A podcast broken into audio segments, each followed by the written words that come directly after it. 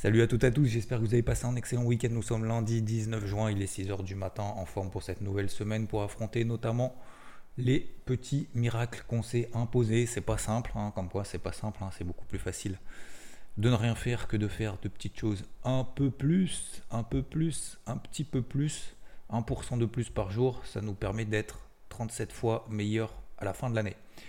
J'espère que, en tout cas, vous êtes en forme pour cette nouvelle semaine. Concernant bah, les marchés, vous avez compris avec le débrief hebdo notamment que on arrive sur des alors zones de vente offensives dans un premier temps, en tout cas plus dans des zones d'achat. Euh, il y a une exposition vendeuse ouverte, notamment par Rodolphe, notamment euh, sur le DAX. On verra bien évidemment si derrière on a des relais baissier. Alors, c'est pas des relais baissiers maintenant, hein, c'est simplement la mise en place en fait d'une consolidation. Est-ce que ça serait une consolidation forte ou pas? Pour le moment, clairement, c'est pas le cas. Mais voilà, c'est-à-dire qu'après des semaines, après des mois, d'avoir eu une casquette verte, hein, comme je rappelle, euh, casquette verte, c'est euh, privilégier les achats, casquette rouge, privilégier les ventes, casquette bleue, c'est être plutôt un peu plus neutre. Donc, comme je vous l'ai dit ce week-end dans le débrief hebdo, euh, déjà casquette bleue, donc plus d'achat, voilà, plus de recherche d'achat dans la zone de cours actuelle. Ça ne veut pas dire que ça ne va pas continuer à monter, bien évidemment. Le but, 1, c'est pas d'attraper le point haut. 2, c'est pas d'être euh, le meilleur en se disant j'ai chopé le point haut, super, nanana. Il euh, y en a qui s'amusent à le faire depuis des semaines, depuis des mois, voire peut-être même d'ailleurs des années. Euh, ça n'a jamais été le cas. Euh, le but, c'est pas d'attraper le point haut, pas d'attraper le point bas, c'est d'être à l'aise avec ce qu'on fait et euh, de comprendre un petit peu dans quel contexte est-ce qu'on évolue. Donc, comme je vous l'ai réexpliqué, je le répète très brièvement, le contexte, c'est quoi? Si on a des banques centrales, alors je ne vais pas dire inquiète, c'est peut-être le mot est fort, mais il faut nuancer, des banques centrales qui ne bah, sont pas encore en méga confiance concernant l'inflation. Hein. même la Fed qui fait une pause sur ses taux a dit je vais faire au moins encore une hausse des taux d'ici la fin de l'année, voire deux. Voilà. Euh, donc c'est pas parce que je mets une pause, je fais une pause que je suis content du niveau de l'inflation actuelle. Combien même on est passé d'une inflation au-delà de 8% à 4%. Deuxième chose, la Banque Centrale Européenne, on est loin, loin, loin d'avoir d'afficher une certaine confiance parce que la BCE continue à augmenter ses taux comme elle a fait la semaine dernière et elle va continuer à le faire tant que ce sera nécessaire. Pour le moment, la pause sur les taux, la hausse des taux n'est absolument pas envisagée. La conséquence de tout ça, deuxième point, c'est la croissance, l'économie au sens large. Aux États-Unis, la croissance est super solide. En Europe, euh, la croissance n'est pas au rendez-vous depuis deux trimestres. Croissance négative, moins 0,1% depuis deux trimestres. Deux trimestres sous zéro égale récession. Alors récession, ça fait peur. Euh, oulala, euh, pourquoi les marchés sont aussi hauts Nanana. Non, ça ne veut pas dire que forcément les marchés sont en mode bear market. Ça veut simplement dire que le marché se, projetait, se projette, le marché s'est projeté, et euh, aujourd'hui, effectivement, c'est la raison pour laquelle on a des indices européens qui plafonnent. Ça ne veut pas dire que ça plafonne que c'est baissier, ça veut dire qu'on est simplement dans des phases de consolidation au moins latérale. Ça, c'est la première chose concernant le CAC. Alors, le DAX est un peu plus fort que le CAC d'ailleurs, puisque le DAX, on a fait des nouveaux records historiques. Mais si vous regardez finalement le DAX, depuis euh, mi-avril, on est entre, allez, 15 007 en bas, qui était d'ailleurs une zone d'achat, hein, je vous rappelle, 15 006, 15 007, on est à 16 004. Donc, si on n'était pas acheteur à 15 006, 15 007, je ne vois pas pourquoi on serait acheteur à 16 004. Deuxième chose, on était plutôt acheteur sur 15 006, 15 007 parce que c'était une zone support qui succède à une tendance haussière, donc plus de chances de continuer dans ce sens-là que l'inverse. Et deuxième chose, quand on est en tendance haussière, on achète les supports, quand on est en tendance baissière, on vend les résistances. Mais justement, maintenant qu'on est à 16004, 16003, 16004, vous regarderez également pour ceux qui l'ont, notamment le carnet de bord, la vidéo également de Rodolphe, euh, notamment de ce week-end, concernant justement son exposition sur le DAX et euh, son point de vue aussi sur le SP500 euh, en complément. Eh ben, on n'est pas dans des zones d'achat, on est plutôt dans des zones de vente. Parce qu'on part du principe que, eh ben, effectivement, oui, c'est haussier, oui, il n'y a pas signaux euh, baissier pour le moment, mais qu'aujourd'hui, on peut se permettre, après avoir été acheteur pendant des semaines et des semaines et des semaines, aujourd'hui, par rapport au contexte de banques centrales qui euh, font, comment dire, pas la tête, qui font pas la moue, qui font, comment dire, qui euh, sont pas, pas, pas, très très confiantes quand même sur, la suite, sur l'inflation et sur la croissance, bah, d'être méfiant sur ces niveaux actuels. Alors méfiant, il y a deux options. on tient les achats, on laisse courir et on vise des objectifs beaucoup plus ambitieux. Deuxième option, un peu plus offensive, on coupe les achats, ce qu'on a fait.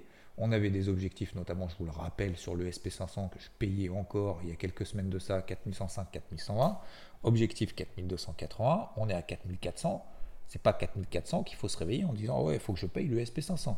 D'autant plus que, alors je fais une petite parenthèse un peu psycho, mais notamment de, de comment dire, psychologie des foules, c'est un peu ça. Euh, quand je vois effectivement beaucoup de messages en disant comment je fais pour acheter le SP500 ces derniers jours, en disant euh, je pars de zéro, je veux acheter le CSP500 euh, tous les semaines, tous les mois, machin, ça met un peu la puce à l'oreille. Donc attention, dans le sens, ou attention d'ailleurs dans un sens ou dans l'autre, hein. c'est pas attention de manière générale pour acheter, c'est pas attention pour vendre, c'est attention de manière générale pour le moment. L'élastique peut être tendu l'élastique peut être tendu. Je vous rappelle que les indices américains, notamment le SP, en un mois, il a pris quasiment 8%. Euh, le Dow Jones qui a rattrapé son retard est toujours dans un range depuis le début de l'année entre 32 Alors il a fait un petit excès en dessous, notamment au mois de mars, mais entre 32 et 34 D'accord? À 32 il y a beaucoup qui euh, paniquaient en payant en disant Ah ouais, mais non, ça va se boiter, ça va se boiter. Et à 34 ah non, mais ça va exploser, ça va exploser. Les gars, on est dans un range depuis la fin de l'année dernière, entre 32 500 34 500. Alors est-ce que le haut du range il va tenir? On ne sait rien. Est-ce que le bas du range, il y a trois semaines, euh, il va tenir? On n'en sait rien non plus. Mais on est obligé à un moment donné de prendre des décisions. Des décisions, peut-être d'acheter des supports et de vendre des résistances. Aujourd'hui, on est sur des zones de résistance. La deuxième chose, c'est quand est-ce que. Donc le but, c'est d'y aller en fait de manière modérée dans un premier temps. D'accord Je rappelle casquette bleue, casquette rouge sur certains indices, casquette bleue au sens large. Et puis, une fois que le marché nous donne raison, ok, on réaugmentera l'exposition. On augmentera l'exposition. Pour le moment, ce n'est pas le cas. D'accord Donc, pour le moment, on va se mettre des alertes. Et là, j'en arrive à la partie technique. Ce matin, je fais très simple. Vous avez vu le débrief hebdo, vous avez les vidéos ce matin si vous faites partie d'IVT. Euh, si on passe, pas sous les plus bas de la semaine, un peu, il faut être un peu moins, un peu moins large, je pense, mais effectivement, déjà, si on passe pas sous les plus bas de la semaine dernière, on n'a pas de grosses alertes. Il y a des alertes intermédiaires, des niveaux intermédiaires, dont on va se servir à l'aide de quoi? Des moyennes mobiles, notamment des moyennes mobiles horaires.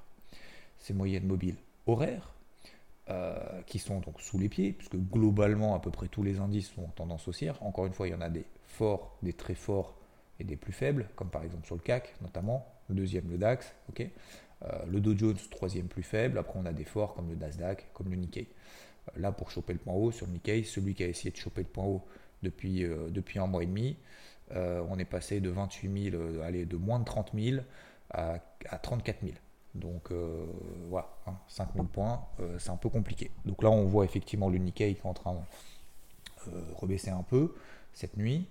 Euh, on a une partie des marchés américains qui seront fermés aujourd'hui. Euh, tac, tac, tac, pour cause de. Qu'est-ce qu'ils ont aujourd'hui? Euh, Alors, June 10 Ok. donc aujourd'hui, on aura peut-être un peu moins de volatilité parce qu'on a une partie notamment des marchés américains qui est fermée. Je vous laisserai regarder l'agenda là-dessus. Concernant les, chiffres de la semaine, on aura surtout les PMI en fin de semaine. Donc la semaine dernière, c'était les banques centrales la Fed qui fait sa pause sur ses taux, mais qui annonce quand même qu'il y aura encore des hausses de taux cette année, la BCE qui fait sa hausse des taux et qui dit pour le moment je n'arrête absolument pas, et euh, donc là on est dans une phase de digestion au sens large depuis euh, mercredi, jeudi de la semaine dernière, et euh, là on a en fin de semaine les PMI. Les PMI ce sont des sondages réalisés auprès des directeurs d'achat, ce sera vendredi, sondage réalisé auprès des directeurs d'achat, ce qui permet euh, de savoir un petit peu voilà, quel est le, niveau de confiance de l'activité des boîtes des unes et des autres. Donc, euh, cette semaine, ce sera plus calme. Est-ce que effectivement, ça va du coup entraîner une phase de latérisation un petit peu partout? Je pense que oui. Je pars de ce principe-là. C'est une hypothèse de travail comme une autre. Vous pouvez partir du principe que le marché va se boiter. Vous pouvez partir du principe que le marché va monter. J'estime encore une fois, comme vous l'avez vu avec le débrief hebdo, l'élastique est tendu. Donc, on va être euh, plutôt méfiant dans la zone de cours actuelle, voire vendeur de manière offensive, si on a privilégié effectivement les achats tout au long de cette dernière semaine, de ces dernières semaines, voire de ces derniers mois, ce qui a été le cas, casquette verte à fond, bah, effectivement on peut se le permettre. Si on a été vendeur depuis le début de l'année, effectivement, bah forcément, à un moment donné, les vendeurs vont avoir raison. Mais avoir raison trop tôt, avec un compte cramé, c'est avoir tort. Donc là, le but, c'est encore une fois d'avoir une petite expo de vendeuse, viser quoi 3-4% de consolidation, ce qui est quand même pas grand-chose, et quand bien même le marché devrait consolider de 3, 4, 5%, ça remettrait à la limite même pas en cause les tendances à court terme, mais encore moins les tendances aussi à moyen terme, et encore, encore moins à long terme. On est bien d'accord. Mais voilà, le contexte global fait penser à un, voilà, le marché a bien pricé les bonnes nouvelles, et c'est ce qu'on a travaillé ensemble. Euh, maintenant, on est dans des zones sur lesquelles on peut avoir effectivement des phases de consolidation au moins latérales qui permettraient de laisser respirer le marché. Euh, donc les moyennes mobiles horaires, ça nous donne des zones de polarité. Ces zones de polarité, si on est en dessous ou au-dessus, ben on travaille finalement dans un sens. Je vous rappelle que l'objectif, notamment en trading, c'est travailler dans un sens d'accord, prioritaire, de ne pas faire achat-vente, achat-vente, achat-vente, sauf si vous faites de, de l'intraday pur, voire je dirais peut-être même d'ailleurs du scalping, parce que en intraday, on utilise notamment les unités temps horaires. Ces unités temps horaires vont nous donner un sens directionnel. Mais le but, c'est pas euh, d'acheter, vendre, acheter, vendre, acheter, vendre. C'est de laisser courir en fait le plus longtemps possible les positions gagnantes lorsque le marché nous donne raison. Ok? D'essayer de prendre 50 points de risque pour essayer d'en gagner 15. Parce que si on fait ça 10 euh, fois, on va avoir raison peut-être 8 fois sur 10. Et il vaut mieux avoir raison au moins 8 fois sur 10. Parce que les deux fois d'après, on va se faire arracher. C'est pas qu'on va se faire arracher, c'est qu'on va perdre plus finalement que les 15 points qu'on a gagnés tout au long des trades qu'on a fait. Donc, euh, je pense qu'effectivement, on peut avoir, et ce serait tout à fait légitime et, justifié, qu'on ait une petite phase de consolidation euh, euh, latérale, sans bobo, loin de là, mais au moins une phase de consolidation latérale au sens large. Ok? Voilà pour, pour ce matin. Concernant le marché crypto, euh, sur lequel justement je dis je vais renforcer, j'ai profité en fait du timing d'intervention qu'on avait notamment sur les altcoins et sur Total 3 à proximité des plus bas annuels, à proximité du 1er janvier 2023, euh, euh, notamment de recompléter sur certains, certaines cryptos comme je vous l'ai dit notamment dans le débrief hebdo, par exemple Litecoin, bah, il y a quelques jours, alors je n'ai pas payé au pile poil au point bas, mais j'ai vu effectivement qu'on était revenu sur une zone clé de manière générale sur les altcoins. J'ai commencé à travailler sur Solana, Atom, QNT d'ailleurs, QNT qui sont envolés euh, quelques jours plus tard, et euh, enfin envolés euh, littéralement parce qu'elle a pris 20%. elle est retombée derrière dans la foulée, notamment ce week-end. Ce que je veux dire par là, c'est que on a notamment par exemple quelques cryptos, voilà, comme Litecoin, qui sont assez solides de manière générale, ok, depuis le début de l'année, depuis la fin de l'année dernière qui sont revenus, deuxième point, sur des niveaux clés, donc les plus bas du mois de mars, les plus bas de l'année. Et troisième point, on a eu quelques petites réactions positives ici et là, donc forte, retour sur niveau clé, les altcoins qui reviennent sur un timing intéressant, on complète sur par exemple Solana Atom que j'ai pris, euh, d'autres que j'ai travaillé, QNT qui est parti, qui est retombé, et eh bien euh, l'icon voilà, fait partie de celles qui sont assez solides, assez robustes, bah voilà, depuis, tranquillement, tac, on prend, euh, je prends entre 4, 5, 6% en quelques jours sur ces trucs-là. Alors c'est pas grand-chose par rapport à une activité qui est quand même très faible euh, depuis euh, plusieurs mois sur le marché des cryptos, sur une année 2022 qui a été catastrophique sur le marché des cryptos au sens large, enfin catastrophique, qui, a, été plutôt baissière et très très compliquée de manière générale. Donc effectivement, c'est pas grand-chose, mais encore une fois, ça permet de, garder le rythme, de garder cette activité, de garder cette psychologie positive et de ne pas être euh, dans le mal tous les jours en se disant merde, ça n'a pas pris 40%. ok? Ça va pas prendre 40% du jour au lendemain. On sait très bien que tous les problèmes qu'on a eu en 2022, que ce soit les FTX, que ce soit les uns, les autres, les scams, les machins, les mecs qui partent avec la caisse et compagnie, la SEC qui attaque Binance et Coinbase, tout ce genre de choses, met des freins, en tout cas ne met pas de carburant positif. Beaucoup parlent, et on en a parlé dans le débrief hebdo, de euh, cet ETF Bitcoin au comptant par BlackRock qui pourrait être une bonne nouvelle et tout. Ouais, ok, ça peut être à l'inverse, je tempère également. Oui, ça va être une bonne nouvelle, ça permet de démocratiser, ça permet surtout de mettre un pied dans la réglementation, la régulation au sens large de ce marché crypto qui doit être régulé. Quand on voit des, centaines de millions de dollars liquidés lorsque le Bitcoin varie 3%, je suis désolé, mais c'est pas tenable à long terme. Enfin, soyons honnêtes, soyons honnêtes avec nous-mêmes. Quand vous avez euh, des mecs qui, qui, mettent du levier de 30, de 300 et qui font les marioles sur les réseaux sociaux en disant T'as vu, euh, j'ai mon euh, machin futur short qui fait 1872% parce que j'ai pris le point haut en montrant la position parce qu'on a mis 100 balles en fait sur le truc. Je suis désolé, mais c'est pas, pas raisonnable. D'accord? On n'est pas euh, ça y est, le, gambling, le gaming euh, sur, sur les cryptos, je pense qu'il faut passer à autre chose si, on veut que ce soit sérieux. Et le problème, c'est que ceux qui ne sont pas sérieux euh, mettent fond de l'ombre sur ceux qui le sont et voilà, ça, ça, décrédibilise un peu l'ensemble du, l'ensemble du truc. Donc je pense que pour ça, il va falloir du temps. C'est pas facile. Encore une fois, j'ai pas la solution et je, suis loin de, je, suis loin de, de, comment dire de me permettre de juger, de critiquer ou quoi que ce soit. Je, fais juste un, constat de manière générale, ce qui me permet de l'approprier et de me dire, voilà, faut y aller avec parcimonie, tout simplement. Ok? Pour le moment. Et je pense simplement que ça va durer. Et quand bien même, encore une fois, euh, je suis positif depuis la semaine dernière, je me dis, bah voilà, moins 25% sur les altes, c'est plus une opportunité qu'un moment de paniquer. Vous voyez ce que je veux dire? Donc je suis plus dans cet état d'esprit-là, euh, vers à moitié plein, euh, conscient du contexte actuel et en même temps et en même temps un marché finalement qui essaye encore une fois des acteurs qui, se sortent les doigts et, qui font des, choses concrètes comme BlackRock encore une fois pour essayer justement de, faire le truc. J'ai vu certains aussi commentaires qui disaient euh, oui mais c'est pas le bon timing de, faire ce genre de choses. Peu importe c'est pas une question de timing pas de timing.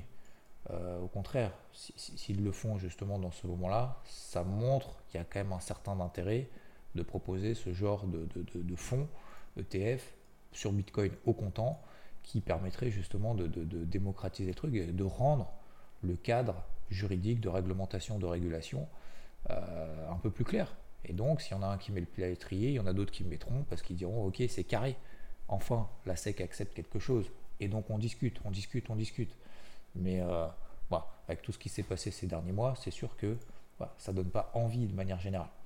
Donc euh, pour retrouver l'envie, pour retrouver cette psychologie positive des acteurs, et je parle euh, des gros acteurs, hein, des, investisseurs institutionnels, qui ont déjà un pied à l'étrier pour certains, en gros ou un petit, mais qui l'ont, pour en mettre encore plus, il faut apaiser un petit peu les choses. Voilà, il faut cadrer les choses. On est obligé quand bien même le marché crypto, c'est justement l'inverse de tout ça en disant c'est décentralisé, faux, c'est le Far West, c'est parti. Non, je pense qu'il y a une différence entre être indépendant, ne pas, euh, ne pas être en mode centralisation, d'être décentralisé et en même temps ne pas faire n'importe quoi. Vous voyez ce que je veux dire? Et je pense que ceux qui sont dans le dans l'écosystème, euh, je, pense qu'ils seraient plutôt d'accord avec ça. Vous voyez ce que je veux dire? Je pense que c'est être dégoûté certaines fois quand vous avez des mecs qui font, qui font n'importe quoi sur le marché. Bon bref, euh, je m'étale pas là-dessus, mais euh, simplement pour, pour préciser certaines choses. Concernant donc le marché, voilà, peut, peut-être petite phase en fait de, respiration tout au long de cette semaine, ce qui ferait plutôt du bien. L'or, toujours les 1970 dollars à passer, les 1925 dollars à tenir. Zone d'achat autour des 1940 fin de semaine dernière. Objectif 1967, c'était le point haut 1967 à 50 centimes près. Je n'ai pas deviné en me disant, le gars trop fort, il est sorti à 50 centimes du point haut de la semaine dernière.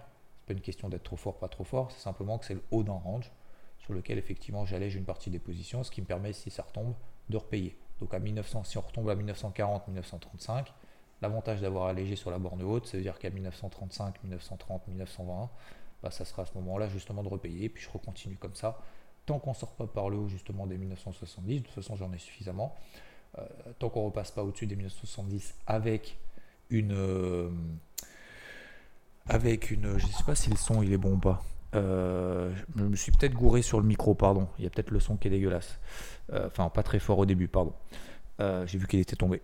Donc, tant qu'on repasse pas au-dessus des 1970 dollars avec une impulsion haussière, bah, pour le moment, on est dans une phase de range à très court terme. Le dollar est flat, le taux à 10 ans est flat, il remonte un petit peu. Euh, L'eurodoll qui est bien monté avec justement ce relèvement de taux d'intérêt, le discours de Christine Lagarde, est également haussier, ce qui pourrait du coup profiter avec un repli du dollar américain. Pour le moment, il est en train de monter un peu ce matin, euh, de continuer à favoriser en fait la surperformance des indices américains par rapport aux indices européens. Voilà, messieurs, dames, pour ce matin. On fait simple, ok On fait un peu un tour d'horizon, on prend la température, on y va progressivement, on se fixe les objectifs en début de semaine, pour cette semaine, pour cette journée, au fur et à mesure, et on le fait avec le sourire, du mieux possible, même si on n'a pas envie, je pense que ça permet justement derrière de, euh, comment dire, de, d'avoir un impact positif euh, autour de nous, ok? Euh, faut se faire force et après au fur et à mesure c'est un cercle vertueux parce que ça vient pas du ciel, hein, ça va pas venir du ciel en disant tiens il y a quelqu'un qui va être sympa qui va dire bonjour, autant être proactif et autant être le premier à le faire et à créer quelque chose de positif autour de nous. Je vous souhaite une excellente journée, merci à tous de votre attention et je vous dis à plus.